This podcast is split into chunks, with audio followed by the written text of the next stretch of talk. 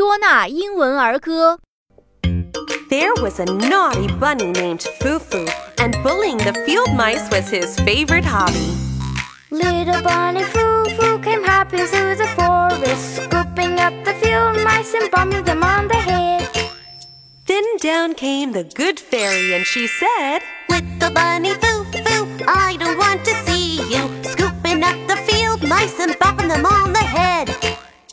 Give you three chances, and if you don't behave, I'll turn you into a goon. And the next day, Little bunny Foo Foo came hopping through the forest, scooping up the field mice and bumping them on the head. then down came the good fairy, and she said, Little bunny Foo Foo, I don't want to see you scooping up the field mice and bopping them on the head. I'll give you two more chances, and if you don't behave, I'll turn you into a goon.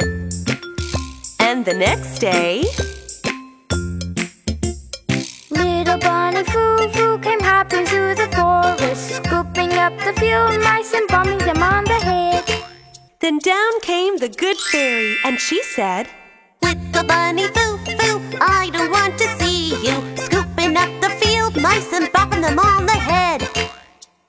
I'll give you one more chance, and if you don't behave, I'll turn you into a goon.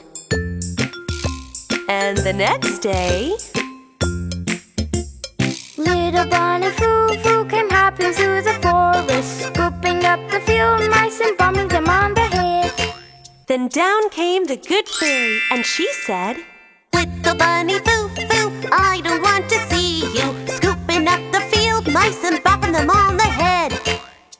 I've given you three chances and you didn't behave, so now I'll turn you into a goon. Poof! You're a goon. and the moral of the story is, hair today, goon tomorrow.